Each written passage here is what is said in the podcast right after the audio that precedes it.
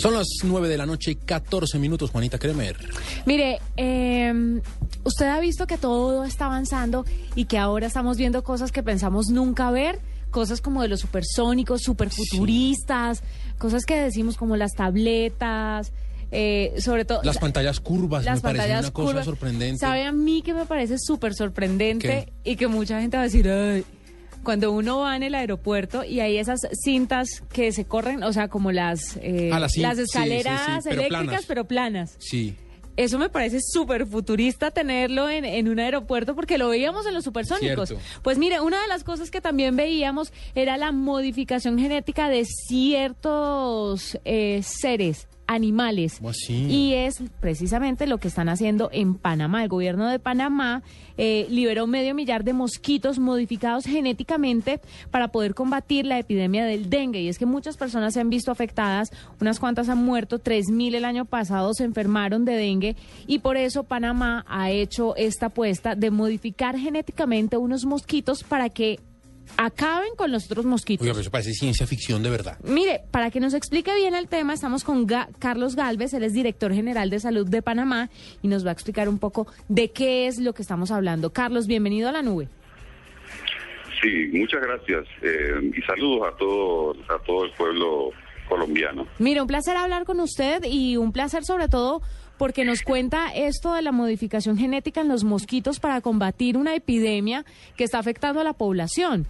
¿Cómo logran hacer esto y, y cuáles han sido las restricciones o los, o los de pronto traspiés que han tenido con este tipo de modificaciones genéticas? Porque me imagino que mucha gente también dijo, ay no, están alterando la naturaleza, Sí. así no.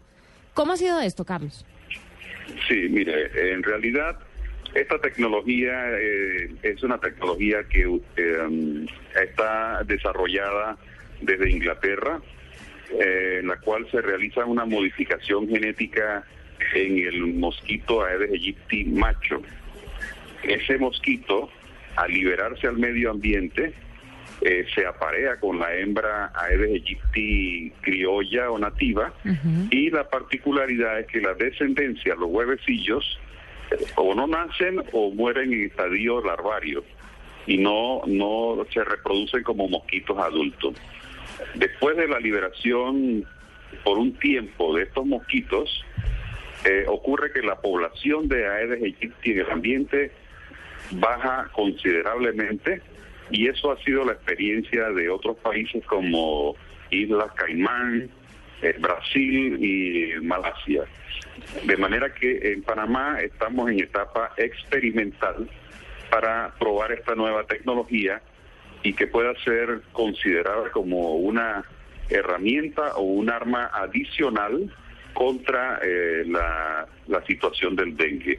No va a ser eh, una herramienta para uso durante la epidemia actual, porque esto requiere una evaluación durante algunos meses y inclusive también después hay que ver la parte económica, de si la tecnología es eh, realmente costo-beneficio, si, si no nos va a salir un mosquito extremadamente costoso. De manera que el país eh, no solamente ha mirado la experiencia de los otros países, sino que está recabando evidencia nacional bajo las condiciones ambientales y socioculturales de nuestro país. Carlos, ¿quiere Una esto vez decir? esta... ¿Sí? Di- Discúlpame que, que lo interrumpa, Carlos. ¿Quiere esto decir que el mosquito que ustedes se modificaron genéticamente no ataca en términos literales los otros mosquitos, sino que sencillamente reproduce. no se reproduce? Sí, este mosquito eh, macho, Sí. transgénico, no pica. El mosquito macho se alimenta exclusivamente de néctares de flores y frutos. Eh, eh, solamente la hembra Aedes aegypti se alimenta de sangre humana, de manera que no pica al ser humano este mosquito transgénico.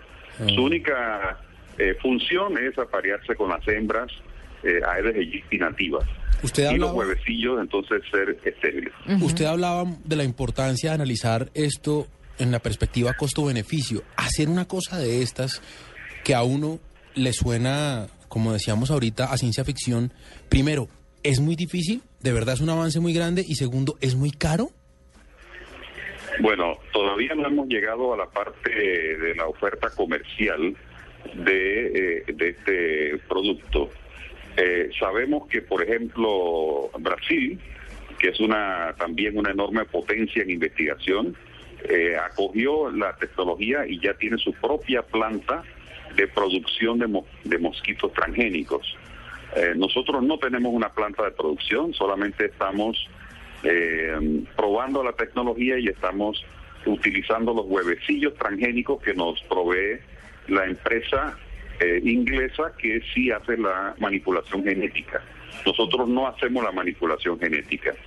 De manera que al probar la tecnología, eh, evaluaremos los resultados y evaluaremos su costo. Si es conveniente para el país, entonces será incorporado como una herramienta adicional en la lucha contra el dengue. esta, esta herramienta no va a sustituir las otras herramientas tradicionales e, e, importantes, como son la eliminación de criaderos de mosquitos y las, eh, las actividades de fumigación, eh, que son las, los ejes principales. Eh, y también estamos a la expectativa de las noticias sobre la próxima aparición de la vacuna contra el dengue. Eso también sería otra herramienta sumamente importante. Carlos, eh, cuando estaba leyendo la noticia, también reseñaban la opinión de ciertos eh, especialistas en el tema y decían que estos mosquitos que están modificados genéticamente podrían en algún momento volverse resistentes eh, y podrían empeorar el problema. ¿Qué, qué, ¿Qué, eh, ¿Cuál es el peor escenario ahí en ese caso? Sí. No, no, no. ¿Qué tipo de consecuencias trae modificar genéticamente algo que pues ya está así, lo aceptamos así porque, porque así ha salido bien toda la vida? Bueno, en realidad la modificación genética del mosquito macho no, no tiene ninguna influencia sobre la salud humana porque el mosquito macho no le interesa a las personas. Como él no se alimenta de sangre humana, él Solamente su papel es buscar las hembras eh, en el ambiente. No tiene cercanía con el ser humano, no tiene contacto con el ser humano.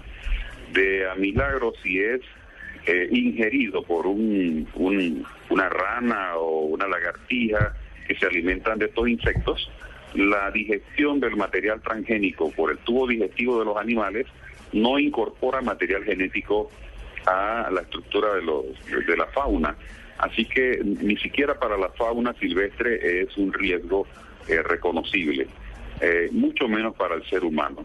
Eh, porque no vamos a tener hembras transgénicas, solamente mosquitos machos transgénicos. Bueno, perfecto, nos queda claro. Carlos Galvez es director general de salud de Panamá y nos cuenta acerca de estos mosquitos modificados genéticamente para combatir eh, el dengue que se está volviendo una epidemia en Panamá en este momento. Carlos, gracias por estar con nosotros aquí en la nube. Gracias a ustedes y un saludo cariñoso a su pueblo. Que le vaya bien en el Mundial. Gracias.